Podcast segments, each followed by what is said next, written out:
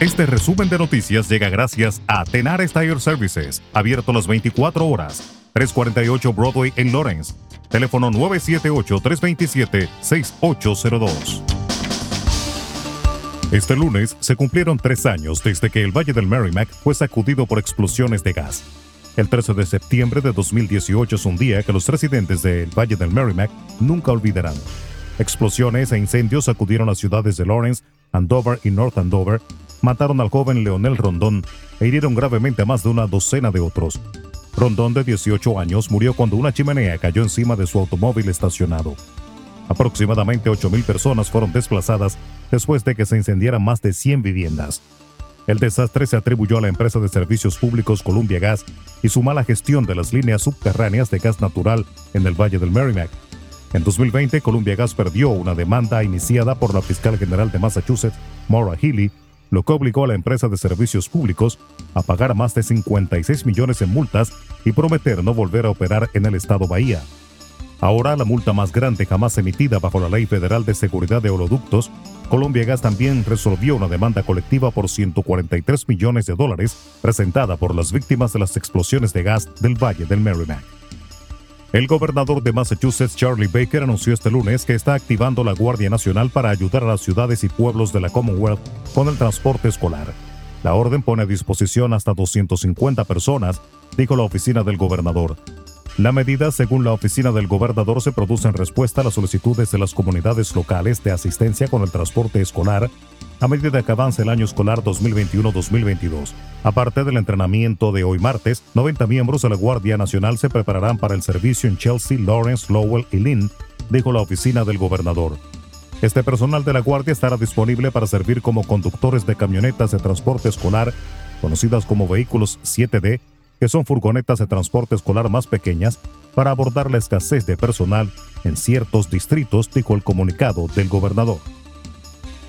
La decisión del presidente de Estados Unidos Joe Biden de obligar a las empresas de más de 100 empleados a exigir a sus trabajadores que se vacunen contra el COVID-19 o se hagan pruebas semanales ha dividido al sector privado sobre el efecto que puede tener en la recuperación económica que ha irritado a los conservadores en Estados Unidos.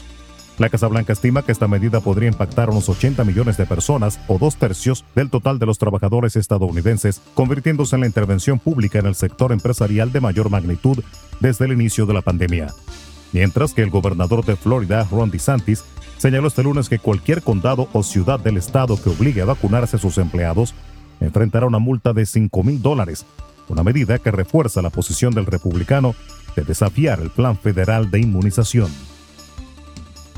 Una cárcel de Ecuador, país donde han muerto más de 100 reos en lo que va del año, fue atacada este lunes con drones, en medio de una guerra entre cárteles internacionales, informaron las autoridades. La penitenciaría de la provincia de Guayas fue atacada con drones desde el exterior. Fueron tres explosiones causando daños en los techos del centro, señaló el Servicio Nacional de Atención Integral a Privados de la Libertad.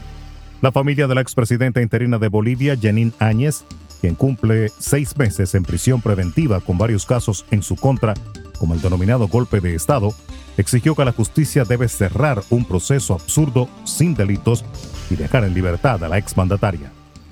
Veinte personas fueron detenidas este fin de semana en el área policíaca de Arecibo, en la costa norte de Puerto Rico, por dedicarse a la venta ilegal de drogas y armas de fuego, informó este lunes la policía. Las detenciones informaron parte de las iniciativas del plan de trabajo del área de Arecibo de la División de Droga del área de Arecibo, como parte de sus planes de trabajo de vigilancia que realizaron en los residenciales públicos Los Murales en Manatí y el residencial público Bella Vista en Arecibo. En República Dominicana, el presidente de la Cámara de Diputados, Alfredo Pacheco, aseguró este lunes que ese órgano legislativo respetará y hará sus esfuerzos para no entorpecer las investigaciones que realiza el Ministerio Público, en las que se han señalado varios diputados vinculados a una presunta red de narcotráfico. Agregó que en caso de ser necesario, la Cámara Baja colaborará con las autoridades judiciales en las investigaciones que realiza que involucran a diputados y exlegisladores. Resaltó que la inmunidad parlamentaria es un tema que tocaría decidir al Pleno de ese hemiciclo, no es obstáculo para investigar a los legisladores. Resumen de noticias. La verdad en acción. Jorge Auden. Conduzca seguro confiando el cuidado de sus ruedas a Tenares Tire Services, abierto las 24 horas, los 7 días de la semana. 348 Broadway en Lawrence. Al comprar gomas nuevas, recibe reparación de por vida, además de otros servicios también de por vida. Tenares Tire Services también ofrece alineación y balanceo y autodetailing. Las mejores gomas nuevas y usadas en Tenares Tire Services, con el trato afable de Brian De Peña y su equipo. Tenares Tire Services, 348 Broadway en Lawrence. Teléfono 978-327-6802.